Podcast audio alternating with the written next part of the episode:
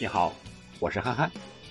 北京时间的九月十六日下午，也就是昨天，国际足联更新了最新一期国家队的世界排名，其中国足在十二强赛两连败后，积分减少了十八点一六分，下降四位，排名低至第七十五位，但是仍列亚洲第九。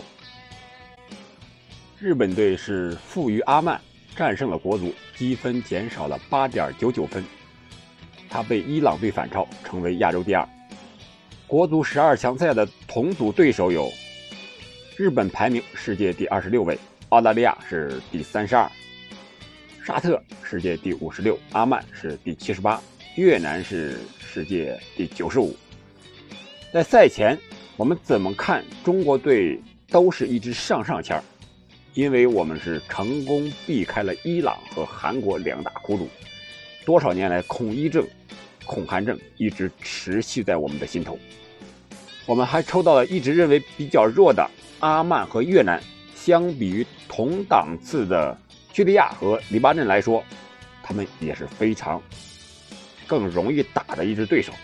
那么，为什么抽了一支这么好的签位，十二强赛还是两连败呢？今天。我们就来解读一下，一支上上签为什么没有给国足带来好运？第一，我想是联赛安排透支了元气。既然是安排，那就是人为的因素。联赛可以停摆这么长时间，为什么急着要持续一周双赛或多赛呢？我们看一下，七月十八日的第六轮到八月十二的第十四轮。二十五天的时间，打了九轮比赛，算一算，不到三天就踢一轮，比一周双赛要累多了，导致国脚在集中之后，看似给足了集训时间，比其他对手日本呀、澳大利亚都要早，都要长，实际上效果并不好，人家时间短是延续了正常的比赛状态，我们时间长。是一个大紧到大松的不正常的备战周期。从身体各项指标的检测上看，我们比四十强赛要疲劳多了，致使很多队员出现了伤病，或者不在最佳的状态。这完全是不尊重足球运动规律所致，也可以说是人祸，提前透支了队员的体能，进而伤了元气，走了运气。我想，这一点也是在以后的备战中需要总结的。联赛是为了备战和冲击世界杯服务的，而不是添乱，甚至帮倒忙的。国际足坛都是按规律来，打完联赛再集中备战国家队的比赛。唯有我们先集中狠踢一个月的联赛，再腾出更长的时间来备战，看似很重视，很合理，但是竞技体育。不是拍屁股决定的事情，是要尊重运动规律的。二是定位不准，折损了士气。在首场零比三完败给澳大利亚之后，国足在总结输球的原因的时候，说是低估了澳大利亚队，也就是说高估了我们自己。认为澳大利亚有多名主力不能参赛，实力就会大打折扣，而且。还说拿到了所有澳大利亚队员的资料，国足队员都可以有针对性的去研究。结果比赛开打，我们前二十分钟前场紧逼，但是抢不下来球，自己还浪费了体力，让人家十五分钟就摸透了我们的意图，二十分钟一个反击就打破了我们的球门，说明我们的情报工作是不准确的、不专业的。不合格的，在完美的骗过了全世界的同时，也骗过了自己。这种定位不准导致战术安排的失误，就是正中了别人的圈套。本来是想做到知己知彼，百战不殆的，结果是既不知己也不知彼，这不输球才怪了。第二场比赛对阵日本，我们汲取了战术上冒进的错误。改打三中卫、五后卫的五三二，防守反击阵型，最终比分是零比一，看似可以接受，但是只有防守没有反击，甚至一反击就丢球的过程，还是无法让人满意的。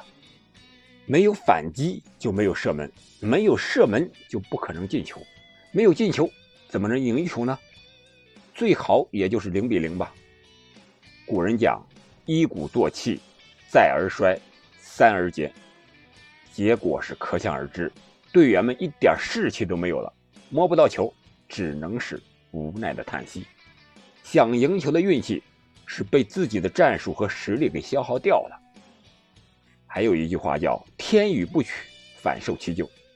阿曼能赢球，是因为有反击的办法；我们输球，是因为没有反击的办法，或者说连想法都没有。球员紧张的只会开大脚解围。也可以说，运气是在自己一脚一脚的解围中给踢飞了。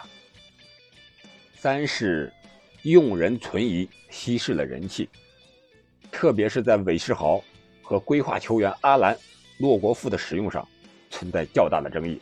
我们先说韦世豪，他本身就是一位个性鲜明、优点和缺点同样突出的球员，就看怎么用了。在第一场替补出场之后。他是中国队表现最好、最眼前一亮的球员。结果第二场打日本的时候，在没有任何伤病的征兆的情况下，连二十三人大名单都没能进入。现在只能说，当时已经放弃了进攻，提前缴械投降了。再说两位规划球员，阿兰和洛国富出场机会少得可怜，特别是洛国富，几乎是在媒体的呼吁下。才获得了三十分钟的出场机会。有的人说，既然规划了，就要用起来；也有的人说，规划了不一定现在状态好，不用也可以理解。但是通过两场比赛来看，在用人上还是有值得商榷的地方。王刚是于大宝被打爆的情况下被迫换上场的，朱晨杰。是在张林鹏受伤的情况下临时上场的，蒿俊闵是作为老将常规替补上场的。从这几个人的场上表现来看，他们的表现是不输给首发的，甚至比首发还要好。为什么会出现这种情况呢？啊，一种可能是国足的板凳深度比较厚实，每个位置至少有两个同等实力的人。显然，这种情况是不成立的。或者说，在某些人的眼中是不成立的。中国男足什么时候有过幸福的烦恼呢？那第二种可能就是李铁主教练在赛后采访时所说的一句话，也许能够解释他用人的一个原因。啊，他说：“中国国家队教练应该由中国人来担任，只有中国人能把这件事情做好，而且我相信这个团队会变得越来越好。”我不知道那些规划球员听了这些话之后。会是什么样的反应？好了，最后总结一下吧。运气是个跟屁虫，谁强他就和谁走。要想抽进世界杯，没门儿。不管是打油诗也好，不管是三句半也好，我觉得中国队如果想靠运气进世界杯，是不太现实的。还是老老实实的提升自己的实力吧。今天就聊这么多，再见。